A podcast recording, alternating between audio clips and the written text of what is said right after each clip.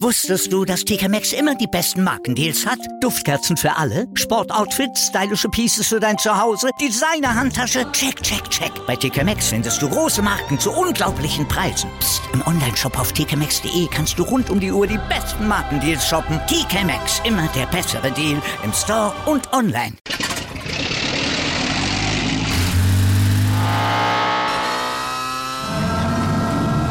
Von 0 auf 100.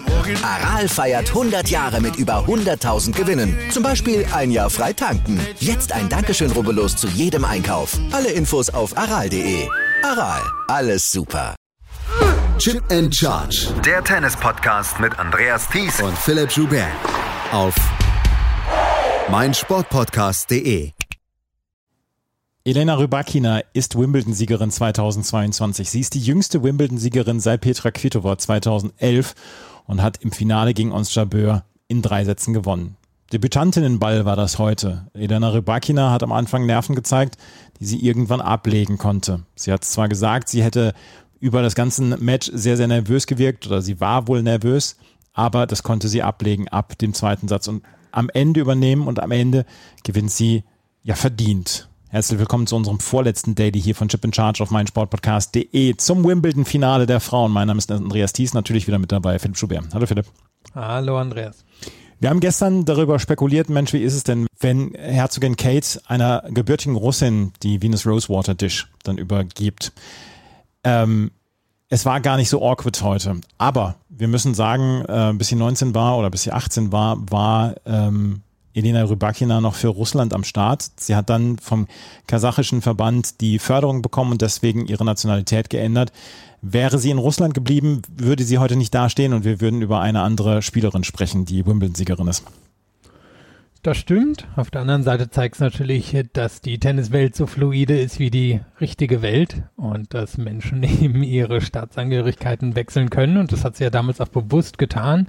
Sie hat sich ja dem kasachischen Verband angeschlossen, weil der an sie geglaubt hat, sie unterstützt hat, was der russische Verband nicht getan hat, der ja doch immer auf einige Spieler und Spielerinnen normalerweise fokussiert ist. Sie fiel damals durchs Raster, wurde dann angeheuert, eingekauft, wie man auch immer es nennen möchte von den Kasachen. Oder man kann auch sagen, die haben ihr eine Chance gegeben.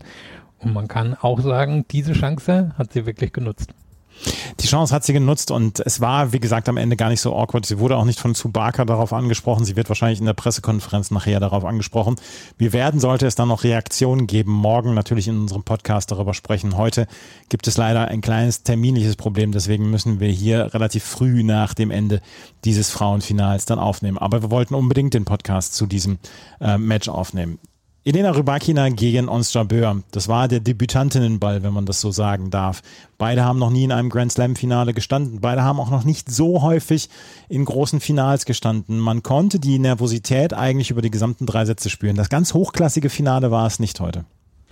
Nee, also es war kein schlechtes, das will ich auch sagen, aber es war auch keins, das die Note sehr gut verdient hat. Es hat wirklich spektakuläre Momente gehabt, auch schöne Momente gehabt. Das beging ja schon damit, dass Chabert sich nach dem ersten Break extrem gefreut hat und das Publikum auch sehr eingebunden hat und waren eben auch wirklich gerade von Rybakina dann nachher Sachen dabei, wo man auch wirklich mit der Zunge schnalzen konnte.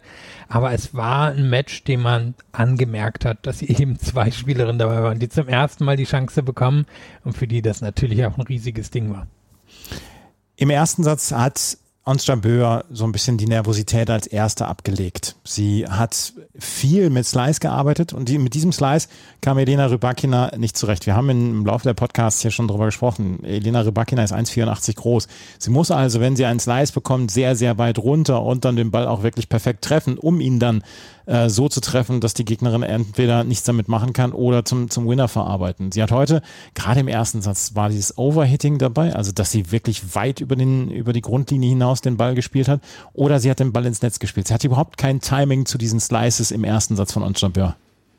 Ja, wenn man auf die Unforced Errors guckt, hat sie im ersten Satz mehr gemacht als im zweiten und dritten zusammen. Und ich glaube, das hat auch das Auge bestätigt, wenn man das Match gesehen hat. Und die BBC-Kommentatorin, fand ich, hat das sehr schön zusammengefasst, Tracy Austin. Die hatte gesagt, ähm, Rybakina muss sich hier quasi dem Ball entgegenbewegen, während sich der Ball normalerweise ihr entgegenbewegt. Mhm. Sie hat dann das Beispiel genannt mit Halep, die natürlich unglaublich gut in der Defensive ist, die aber harte, flache Bälle gegeben hat, die Rybakina dann nutzen konnte, um die aus der eigenen Hitting Zone zu verwandeln.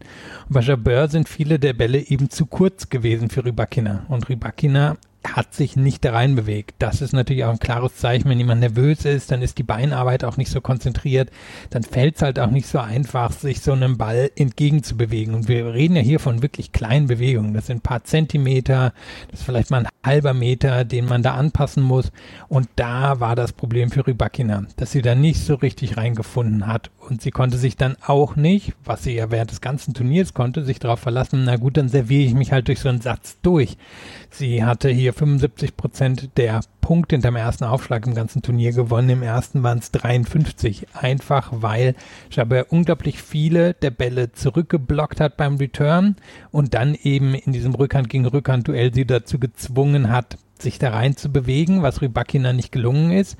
Und weil Jabeur im Vorhand gegen Vorhand Duell oder wenn sie mit der Vorhand in die Rückhand reingegangen ist, von Rybakina große Länge drin gehabt hat, weil Rybakina nicht in der Lage war, ihr, naja, ihr Power-Tennis so aufzuziehen, dass sie Jabeur wegdrängen konnte. Und so hatte Jabeur Vorteile und das fand ich dann auch beeindruckend, hat die wirklich gut genutzt, gut konzentriert genutzt, schnelle Führung gehabt, hätte ja auch klarer in Führung gehen können, noch im ersten Satz, hat in Anführungszeichen nur zwei Breaks geholt, hätten auch drei oder vier sein können. Das hat sie sehr gut gemacht und da hat sie wirklich die Schwächephase von Rybakina ganz klar ausgenutzt. Was mir auch aufgefallen ist, du hast ihn eben schon erwähnt, den Aufschlag von Rybakina. Sie hatte während ähm, des Turniers etwas mehr als 50 Prozent an Return Serves. Ist natürlich eine unglaubliche Waffe, wenn du so einen Aufschlag hast. Und Rybakina mit ihrer Größe kann ihre Hebel gut einsetzen, um dann wirklich mit druckvollen Aufschlägen Punkte zu machen. Und zwar einfache Punkte und Punkte, die ihr nicht viel Kraft abverlangen.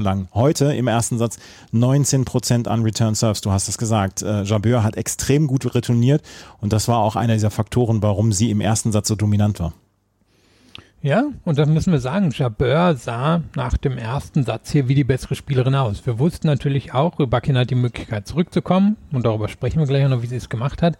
Nur der erste Satz, der war arg souverän. Also das war die, äh, Entschuldigung, das war die Jabeur, die wir immer wieder in den letzten Matches gesehen haben, wo sie auch nicht unbedingt grandioses Tennis gespielt hat, aber in den richtigen Momenten immer wieder angezogen hat und in der Lage war, dann ihr konzentriertes und bestes Tennis zu bringen. Das hat sie gegen Maria gemacht, das hat sie gegen Buskova gemacht, das hat sie gegen Diane Parry gemacht im Achtelfinale. Immer wenn es wirklich drauf ankam, hat Jabeur dieses sehr konzentrierte, wenig verspielte Tennis gebracht, weil sie kann alles am Ball, das ist auch wunderbar anzuschauen, das ist auch ganz toll improvisiert. Nur an sich ist sie natürlich auch eine, die A von der Länge leben kann und B davon, wie sie eben das Tempo variieren kann. Und damit kann sie auch eine Rybakina ins Schwitzen bringen. Meine, die hat ja nachher gesagt, das muss nicht mehr trainieren gehen, so viel ist sie gelaufen. Und das hat, das hat Jabeur ja gezeigt. Das ist, was Jabeur wirklich kann und das ist, wenn Jabeur, ja, gutes, sehr gutes Tennis spielen. Das andere ist dann natürlich noch die Kirsche auf der Sahnetorte. Aber hier brauchte sie das gar nicht im ersten Satz, weil sie eben die Länge hatte, die Tempowechsel drin hatte, weil sie so gut retourniert hat, weil sie selber effektiv aufgeschlagen hat. Also gute, konzentrierte Leistung von Jobber im ersten Satz. Der zweite Satz war, glaube ich, gerade mit dem Anfang von Rybakina extrem entscheidend für den kompletten Verlauf dieses äh, Matches, dass sie sofort den Aufschlag von Jabeur abnehmen konnte, die bis zu diesem Zeitpunkt ja unantastbar war, was den eigenen Aufschlag anging. Es waren immer mal ein bisschen längere Aufschlagspiele dabei, aber insgesamt konnte man sagen, Rybakina hatte nicht wirklich Zugriff auf diesen, auf diesen Aufschlag von Jabeur. Dass sie da gleich im ersten Aufschlagspiel den Aufschlag abnehmen konnte, das hat so ein bisschen das Momentum komplett verändert. Ja, uns hat natürlich ans Halbfinale gegen Maria erinnert. Da ist genau dasselbe passiert. Dominanter erster Satz von Jabeur, sofort den Aufschlag dann aufgegeben. Ist ja auch gegen Buskova direkt am Anfang passiert. Es war auch das Problem gegen Mertens. Also sie hat eine Tendenz dazu, dann vielleicht ein bisschen überenthusiastisch in diese zweiten Sätze oder in diese Phasen reinzugehen, wo sie das Gefühl hat, naja, eigentlich läuft hier alles gut. Und dann passiert ja auch bei ihr relativ schnell ein naja, so, so ein Fall in ein, oh mein Gott, hier passiert ja gar nichts. Und dann merkt man eher auch eine gewisse Ungeduld an. Und ich finde, das war am Anfang des zweiten Satzes der Fall. Also da ist Rybakina ein bisschen besser reingekommen, konnte besser mit dem Slice umgehen. Dann fing Jabeur auf einmal an, Stopbälle zu setzen, die eher unnötig waren, hat Angriffswinkel gesucht, die in dem Fall vielleicht auch gar nicht notwendig waren. Und auf einmal war so eine gewisse Hast in ihrem, in ihrem Spiel drin. Und Rybakina hat dann angefangen, gegen den zweiten Aufschlag von Jabeur Sehr gut zu arbeiten. Da waren ja ein paar richtige Geschosse dabei, die dann wirklich hart flach kamen. Hat sich eben angefangen, in diese Bälle hinein zu bewegen, hat dadurch den Druck höher halten können gegen Jabeur an der Grundlinie und eben bei der war Überenthusiasmus, trifft Hektik, trifft uh, falsche Entscheidungen und Rybakina hat dann angefangen, sehr konzentriertes Tennis zu spielen. Und das war dann so ein bisschen die Dynamik ab Beginn des zweiten Satzes. Dann hatte sie noch ein ganz wichtiges Aufschlagspiel zum 3 zu 1 im zweiten Satz, wo sie drei Breakbälle abwehren musste. Und den Aufschlag hat sie gehalten. Und dann hat dann sofort Jabeur wieder ihren Aufschlag abgegeben. Und diese zwei Aufschlagspiele waren extrem wichtig. Wir reden gleich noch über ein Aufschlagspiel im dritten Satz, was auch extrem wichtig war für Rybakina. Aber dieses Aufschlagspiel zum 3 zu 1 durchzubringen, da hatte sie, ähm, da hatte sie unglaublich Glück bei diesem Aufschlagspiel, dass sie hier rausgekommen ist bei drei Breakbällen gegen sich. Und da hätte äh, Jabeur unglaublich gut wieder in dieses Match reinkommen können. Ja, und da ist natürlich das Ding, in alle Matches vorher konnte sich drauf verlassen, ja gut, dann kommt jetzt ein erster Aufschlag oder kommt jetzt ein Ass. Und das, also die ersten Aufschläge kamen schon teilweise, aber Asse kamen da nicht und auch eben nicht diese unreturned Serves, weil Jabeur sie hat spielen lassen.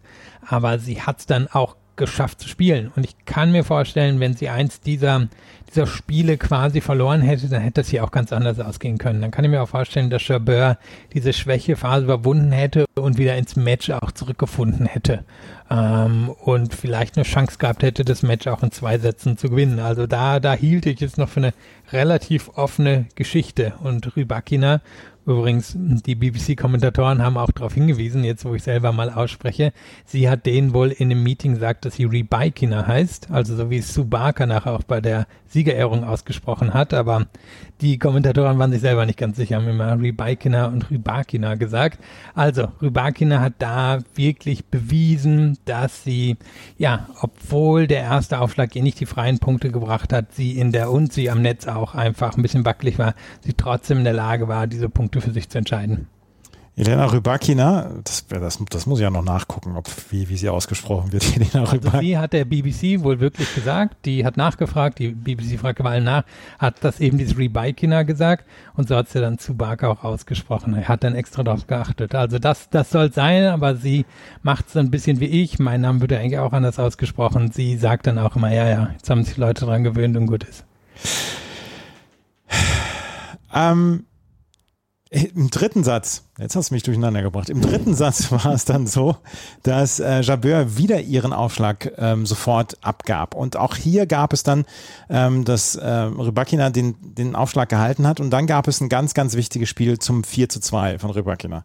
0,40 lag sie zurück und Jabeur hatte sich wieder angefeuert, war wieder komplett eigentlich in diesem Match drin.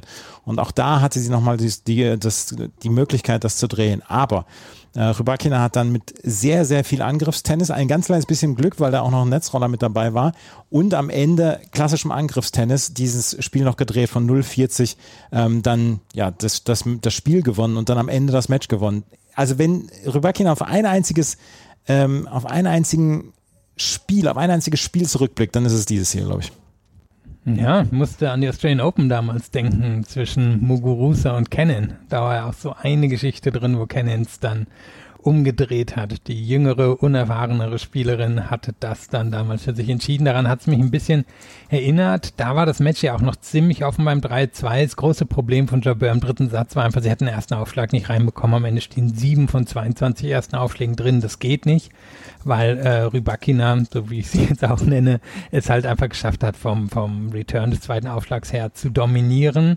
Und trotzdem, du hast gesagt, bei dem 040, da waren zweimal wirklich mutige Angriffe drin, worüber Akina gesagt hat, nee, also das werde ich für mich entscheiden. Und einmal war ein bisschen Glück mit drin, wo Jabeur einen machbaren Ball ins Ausgesetzt hat. Aber da hat Rybakina gezeigt, hey, ja, ich bewege mich jetzt natürlich nicht wie, wie andere Spielerinnen der absoluten Weltklasse, weil ich auch einfach ein Stück größer bin. Aber sie hat viele Bälle zurückbekommen, wenn Jabeur sie dann eben versucht hat zu hetzen. Und vor allem hat es tief gehalten. Und das ist ja die große Kunst. Wenn man einen Powerspieler, Powerspieler Schachspielerin ist, eben nicht nur Winner unterbringen, sondern tief halten, Gegnerin unter Druck setzen, Court lang, Court breit machen. All das hat sie geschafft und es war beeindruckendes Tennis von ihr. Also sie, sie ist nicht in die Falle reingegangen, dass sie jetzt überzogen hat. Sie ist aber auch nicht passiv geworden, sondern sie hat offensiv hier den Titel für sich entschieden. Und Jabeur muss man sagen, die, naja, deren Spiel ist mit der Zeit immer ein bisschen harmloser geworden, weil die sich hat wegdrängen lassen, weil die eben hektisch wurde, weil die nicht so richtig die Lösungen gesehen hat. Und Rybakina war aber diejenige, die dafür gesorgt hat, dass das Spiel von, von Jabeur harmloser geworden ist. Und so würde ich am Ende sagen, war es auf jeden Fall ein Sieg, den sich Rybakina geholt hat, auch wenn Jabeur eben nicht komplett zufrieden sein wird mit der Leistung, weil, wie gesagt, 32 Prozent erste Aufschläge drin, das ist einfach zu wenig in einem entscheidenden Satz. Und da können wir dann wieder auf den Debütantinnenball ähm, zu sprechen kommen. Da haben dann auch die Nerven mitgespielt von uns Jabeur heute. Da war sie nicht Frau, Herr ihrer, ihrer Sinne, in Anführungsstrichen. Ja, kann man auch davon ausgehen, weil Sie hat natürlich sowieso mal ein Problem im ersten Aufschlag. Wir hatten schon nach dem Match gegen Maria darüber gesprochen. Das ist so eine der Sachen, die bei Jobber immer wieder passiert. Nur hatte sie in den letzten Matches und ja auch hier im ersten Satz wirklich die Leistung gebracht in den Momenten, wo sie es musste. Und hier, hier konnte sie es nicht. Und es hätte ehrlicherweise auch noch schneller gegen sie laufen können. Es gab ja dieses Spiel, sie lag dann 2-0 zurück. Und dann war dieses Spiel, wo sie drei Stopbälle beim eigenen Aufschlag gesetzt hat. Und eine war wirklich glücklich, der noch übers Netz gerollt ist und zwei waren auch mit ein bisschen Glück drin, die Rybakina noch geholt hat und einer war, glaube ich, dieser, wo Rybakina den einen Volley Meter weit ins Ausgesetzt hat. Das hätte auch gegen Jabeur laufen können und da ist Jabeur unter Druck dann eben nicht mehr so viel eingefallen. Da war sie eine relativ eindimensionale Spielerin und das ist eigentlich nicht, was man mit ihr assoziiert, aber klar, das ist, was der Druck mit einem Menschen macht und was er da auch mit ihr gemacht hat. Elena Rybakina ist Wimbledon Champion und wenn man auf ihre letzten Jahre draufschaut, es ist nicht so unbedingt ähm, unvorhersehbar gewesen, dass Rybakina vielleicht mal einen Grand Slam Titel gewinnt, weil sie hatte, und darüber haben auch schon gesprochen, vor der Pandemie hatte sie eine extrem gute Phase. Dann ist sie von der Pandemie vielleicht als eine der Spielerinnen, die am meisten betroffen wohl war, ähm, weil nach der Pandemie oder nach, dem, nach der Wiederaufnahme ging erstmal eine ganze Zeit lang gar nichts. Sie hatte vorher noch Dubai gewonnen, in Doha war sie ins Achtelfinale gewonnen, da, gekommen, dann gab es die Pandemiepause, dann Cincinnati erste Runde, US Open zweite Runde, Rom, Straßburg auch nicht so richtig erfolgreich, obwohl Straßburg hat sie im Finale verloren, aber Roland Garros dann und dann hatte sie so ein bisschen zu kämpfen und ist so ein bisschen stagniert dann auch auf ihrer Weltranglistenposition. Sie war zwischendurch mal Zwölfte der Weltrangliste, aber nie hat sie so die in die Top Ten geschafft, wobei sie im Februar 2020 so aussah, als ob sie in die Top 10 reincruisen würde. Ähm, wir sind eben schon auf Twitter gefragt worden, ähm, hat das Iva Majoli-Vibes ähm, mit Elena Rybakina oder kommt da noch mehr? Was denkst du? Oh, da kommt sicherlich noch mehr. Also bei ihr hätte ich jetzt eher gedacht, dass ihr die Nerven im Weg stehen würden, in den nächsten ein, zwei Jahren wirklich einen großen Titel zu holen. Nur man hat ja ganz früh wirklich schon das Talent von ihr gesehen. Und wir dürfen wirklich nicht vergessen, die ist erst so richtig 19, 20 auf die Profitour gekommen. Ja, die ist jetzt keine 17 oder so, aber die hat ja wirklich erst ihre Schule zu Ende gemacht und sich dann überlegt oder auch mit ihrer Familie zusammen überlegt, na jetzt mache ich das mal mit dem Profitennis. Und hat dann wirklich so richtig, so wie ich es verstehe, erst einen Einzelcoach bekommen. Also da war noch ganz viel, was sich entwickeln musste und deswegen waren auch alle so, so perplex, als die auf einmal Anfang 2020 so aufgedreht hat. Die die war in einem Jahr quasi von 180 oben in die Top 30 der Weltrangliste eingestiegen. Bin mir auch sicher, die hätte in 2020 schon um großen Titel mitspielen können, ist aber dann eben außer Form geraten durch die Corona-Pause, hatte im letzten Jahr zwei, drei sehr gute Monate von den French Open bis nach bis nach Olympia. French Open hat sie damals gegen Krejcikova ein ganz, ganz enges Viertelfinale verloren. Da hätte auch schon der große Durchbruch für sie kommen können. Olympia hat sie zwei super enge Matches verloren. Da hätte auch schon der, der große Titel kommen können. Ja, in diesem Jahr war so ein bisschen bisschen problematisch, aber wenn ich es richtig mitbekommen habe, hatte sie zwischendrin auch Covid. Das hat auch ein bisschen gedauert, bis sich davon erholt hat. Und das Talent, um noch zwei, drei Grand Slam-Titel zu holen, ist meiner Meinung nach auf jeden Fall da, weil sie sich eben für ihre Größe, also sie hat dieselbe Größe wie Sharapova, na, ich glaube zwei Zentimeter kleiner als Sharapova, bewegt sie sich gut, sehr gut, besser zum Beispiel als eine Sharapova. Und sie hat wirklich eine Fähigkeit, den Ball enorm schnell zu machen, auch aus Positionen, die unangenehm sind. Also ich würde jetzt nicht die große Dominatorin erwarten. Das haben wir von ihr noch nicht gesehen. Das hat sie noch nicht zeigen können. Aber solche Läufe, so einen Titel holen. Und wir dürfen ja nicht vergessen, wen sie hier auf dem Weg geschlagen hat. Also sie, sie hat die härteren Spielerinnen geschlagen, als es bei Jabeur der Fall war. Die hat sich hier ihren Grand Slam, die ganz redlich verdient. Und ich sag mal, die wird mindestens noch einen Grand Slam-Titel holen. Ich glaube auch, dass das, ähm, dass das keine Iva Majoli-Vibes hat oder gut, Flavia Pinetta ist ein blödes Beispiel, weil die danach ihre Karriere beendet hat. Ähm, ich glaube auch, weil dieses Tennis, und darüber sprechen wir dann ja auch wieder ganz häufig, ist reproduzierbar und ist leicht reproduzierbar. Da sind keine, keine ähm, komplizierten Schwünge drin, da ist kein kompliziertes Spiel, was wir hier erleben. Und was ich auch glaube, ist, dass sie ähm, extrem gelassen ist und äh, die, das, das, die, ihre ihr Jubel heute, das war ja kein Jubel, das war ja wirklich, als wenn sie zweite Runde bei einem WTA-Turnier gegen die Nummer 160 der Weltrangliste gewinnt. Das war dementsprechend ja überhaupt nicht dass sie das, dass sie das in irgendeiner Weise ähm, völlig zu Kopf gestiegen ist. Ich glaube, die hat auch eine sehr, sehr gesunde Einstellung zu diesem Sport. Das ist jedenfalls das, was ich von weitem erkenne. Und ich glaube schon, dass da noch mehr kommen kann. Und sie ist erst 23. Ja, also eben, sie, sie hat ja auch immer wieder erzählt, also ihre Eltern fanden das keine gute Idee mit dem Profitennis. Die, die hätte lieber ins College gehen sollen, mal eine vernünftige Ausbildung machen sollen, ne? weil kommt wohl nicht aus reichem Haushalt und so eine Chance und studieren und mach was aus dir Kind. Also ich glaube, das ist ein bisschen, wo sie herkommt, hat dann auch ähm, in Interviews immer wieder gesagt, eher schüchtern. Darum muss ich jetzt auch mal aus Interviews zitieren, weil so viel über sie mitzubekommen, rauszubekommen, ist schwer. Aber ich glaube, die ist wirklich schüchtern. Die saß da ja auch nach dem Match einfach perplex, bis ihr dann so ein bisschen jemand die Erlaubnis gegeben hat, ja, ja, du, du darfst jetzt schon hochgehen noch zu, zu deinen Leuten da oben. Und ähm, ja, also ich glaube, das ist ihre Art und sie wird wahrscheinlich jetzt nie den großen Glamour-Star irgendwie geben oder ähm, dass sie das zu Kopf steigt, das glaube ich wirklich nicht. Die, die ist eher, glaube ich, so ein bisschen eine, ein bisschen vielleicht wie, wie eine Schwiontek. Ähm, vielleicht nicht ganz so spektakulär ähm, in ihrem Gesamtauftreten, aber die ist ja auch eher eine ruhige, pragmatische und da würde ich Rybakina auch eher reinstecken in, in diese, ja, in diesen Teil des was auch immer. Lass uns nochmal über Ons Jabeur sprechen. Ons Jabeur hat dieses große Finale verloren und ähm, sie hat einige größere Finals jetzt verloren in letzter Zeit. Allerdings ist ja auf der anderen Seite jetzt inzwischen die Nummer zwei der Weltrangliste. Ja, sie hat in ähm, Berlin gewonnen und sie war wahrscheinlich die beste Rasenspielerin hier, aber hat dann zum Beispiel in Rom ähm, das Finale verloren, damals sehr, sehr klar gegen Iga Swiatek, hat dann in Roland Garros die erste Runde verloren. Trotzdem ist das Jahr natürlich für uns Jabeur ein großartiges, aber sie wirkte eben schon extrem enttäuscht, dieses Match verloren zu haben. Ja, kann ich auch verstehen. Ich meine, da hat sie jahrelang drauf hingearbeitet und es fügte sich auch alles irgendwie so logisch zusammen. Nur ist das Leben halt am Ende nicht immer logisch. Also sie, sie hatte ja die Geschichte bei den French Open, wo sie als Mitfavoritin, wahrscheinlich zweite Favoritin, in der ersten Runde ausgeschieden ist und das dann quasi für sich so umgekehrt ist. Naja, das war jetzt der notwendige Schritt, um in Wimbledon zu gewinnen und dass sie in Wimbledon gewinnen wollte, hat sie ja wirklich das Jahr über schon immer wieder an verschiedenen Stellen gesagt. Das macht ja auch totalen Sinn mit ihrem Spiel, dass sie dort eine Chance bekommen würde.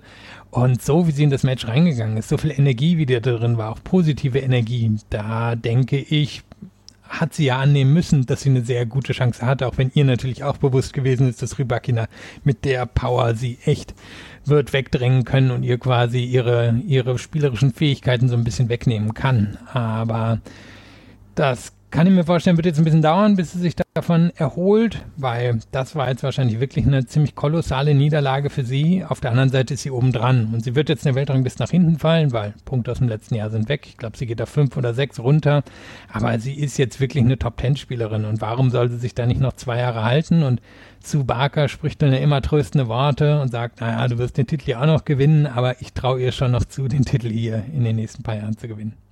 Das traue ich ihr auch zu. Und ich traue ihr auch zu, weitere große Titel in den nächsten Monaten und Jahren zu gewinnen, weil sie hat so einen langen Weg hinter sich und sie hat, wir haben darüber gesprochen, sie ist groundbreaking dann halt auch für Tennis im arabischen Raum, für Frauen vor allen Dingen im arabischen Raum. Und ähm, das wird eine Geschichte werden, die wir in den nächsten Monaten und Jahren, glaube ich, noch mit sehr viel Interesse und Wohlwollen verfolgen können. Ons Jabeur hat dieses Finale gegen Elena Rybakina verloren. Ähm, wir erleben jetzt gleich das Doppelfinale der Männer. Das darüber werden wir morgen dann auch sprechen. Alles weitere, ob es dann noch Reaktionen gab etc., das werden wir morgen auch besprechen. Wir wollten über das Match allerdings gesprochen haben. Wir haben jetzt leider noch andere Verpflichtungen, deswegen sind wir sehr, sehr früh dran mit dem Podcast heute. Ähm, wenn euch das gefällt, was wir hier machen, freuen wir uns über Bewertungen, Rezensionen auf iTunes. Folgt uns gerne auf Twitter, Facebook und Instagram. Und ansonsten können wir nur sagen, morgen gibt es das letzte Daily zum Turnier in Wimbledon und Nick Kyrgios trifft auf Novak Djokovic. Dein Tipp? Ja, Djokovic in vier Sätzen. Also ich glaube, dass ähm, Kyrgios die Chance hat, das Match zu gewinnen. Viel wird natürlich vom Return abhängen. Rückhand-Return mache ich mir da nicht so viel Sorgen. Vorhand-Return mit dem längeren Schwung mache ich mir schon eher Sorgen. Und dass Djokovic eine gute Leistung, sehr gute Leistung bringt, da bin ich mir sicher. Nur wird Kyrgios die am Ende bringen. Ich weiß nicht. Da gehe ich jetzt mal auf vier Sätze für Djokovic. Es wäre auch mein Tipp. Wir werden es morgen besprechen, hier auf meinsportpodcast.de und Chip and Charge. Vielen Dank fürs Zuhören. Bis zum nächsten Mal. Auf Wiederhören. Wusstest du, dass TK Maxx immer die besten Markendeals hat? Duftkerzen für alle, Sportoutfits, stylische Pieces für dein Zuhause, Designer-Handtasche, check, check, check. Bei TK Maxx findest du große Marken zu unglaublichen Preisen. Psst. im Onlineshop auf tkmaxx.de kannst du rund um die Uhr die besten Markendeals shoppen. TK Maxx, immer der bessere Deal im Store und online. Wieder live von Ihrem Toyota-Partner mit diesem Leasing-Auftakt. Der neue Toyota Jahreshybrid. Ab 179 Euro im Monat. Ohne Anzahlung. Seine Sicherheitsassistenten laufen mit. Und ja, ab ins Netz mit voller Konnektivität. Auch am Start die Toyota Team Deutschland Sondermodelle. Ohne Anzahlung geht's in die nächste Runde. Jetzt los sprinten zu Ihrem Toyota-Partner. Chip and Charge. Der Tennis-Podcast mit Andreas Thies und Philipp Joubert. Auf meinsportpodcast.de.